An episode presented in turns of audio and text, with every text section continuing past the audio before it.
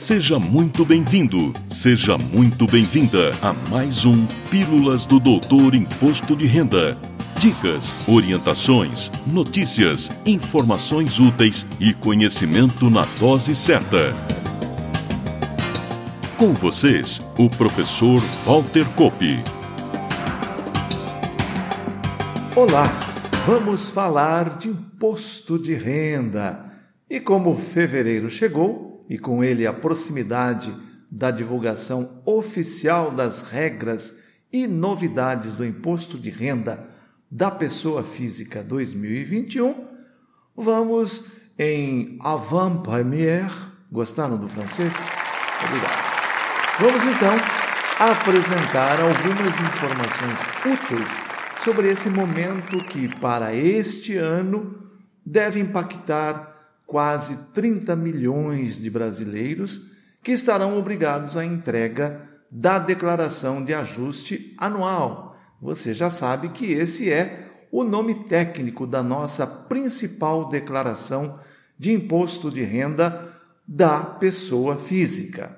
As outras, também você já sabe, divulgamos em outros episódios, são a declaração de saída definitiva do país e a declaração final de espólio.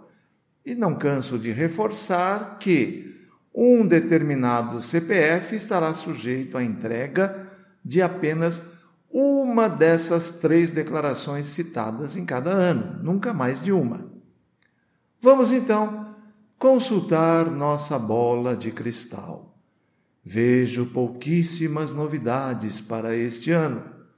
E a parte mais importante das regras que tem ocupado historicamente o artigo 2 das instruções normativas que tratam do assunto e definem as condições de obrigatoriedade vigentes para o exercício será igual ao ano passado.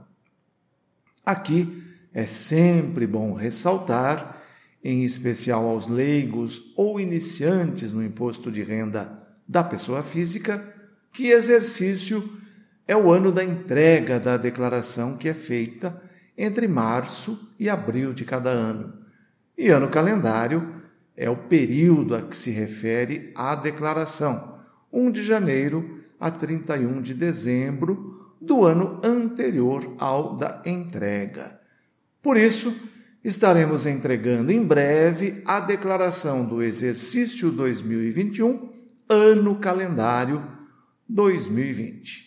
Conforme disse há pouco, deveremos ter neste ano, a exemplo do que ocorre já há alguns anos, as mesmas sete condições de obrigatoriedade que estaremos aqui detalhando e explicando assim que as normas forem oficialmente publicadas.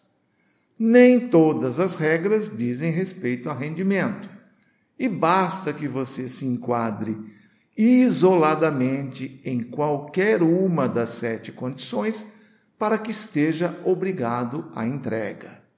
Aqui, compartilho com vocês uma situação que vivenciei no atendimento ao público nos mais de 25 anos de dedicação ao imposto de renda da pessoa física na Receita Federal.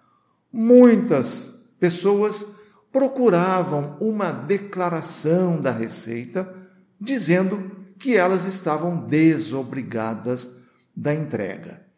E é exatamente o contrário. A Receita divulga as regras, o cidadão verifica se se enquadra em pelo menos uma das sete condições e, em caso positivo, deverá declarar. Se não se enquadrar em nenhuma das condições, não está obrigado. Ah, mas como resolver isso? E se alguém pedir a tal declaração? Pois é, para atender essa demanda, existe até um formulário na própria página da Receita com o nome Declaração de Isenção do Imposto de Renda da pessoa física.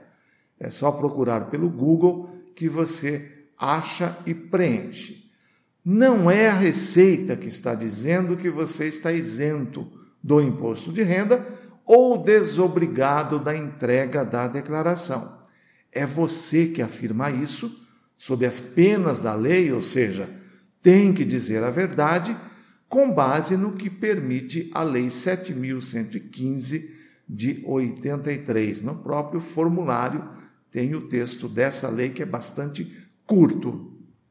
Por falar nesse formulário, lá aparece uma nomenclatura que pode até ser preciosismo da minha parte, mas não me agrada. Lá se fala em isenção da apresentação da declaração. Para mim, isenção é de pagamento de algum tributo. Já para a declaração, creio que desobrigado fica bem mais correto. Falando em desobrigado, qualquer pessoa, mesmo que desobrigada, pode entregar sua declaração.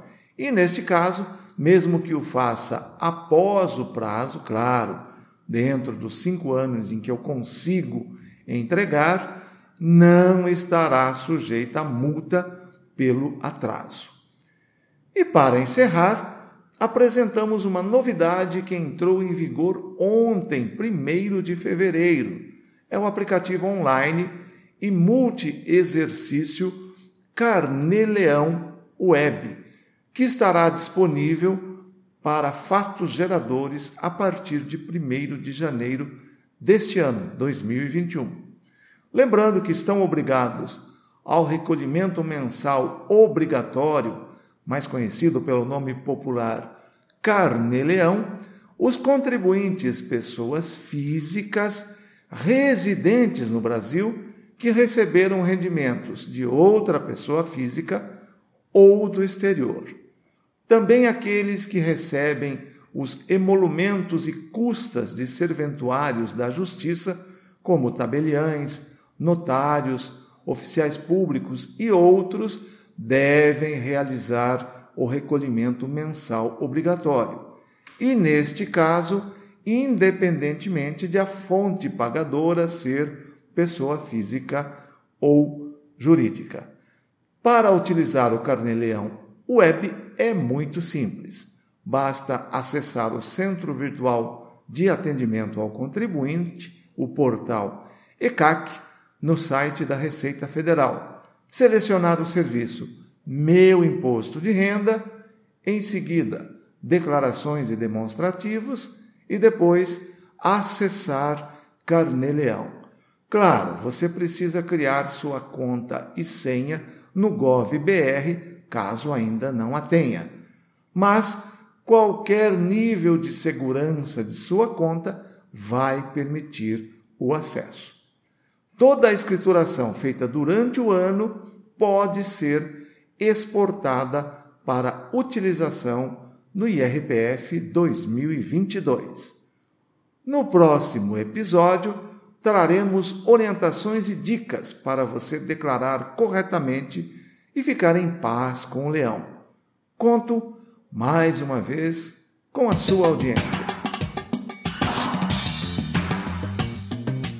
Na próxima semana tem mais Pílulas do Doutor Imposto de Renda. Obrigado por ter ficado conosco. Espalhe a novidade aos amigos. Mande suas sugestões de pauta, seus elogios e suas críticas para pílulas.doutorir.com. Até lá!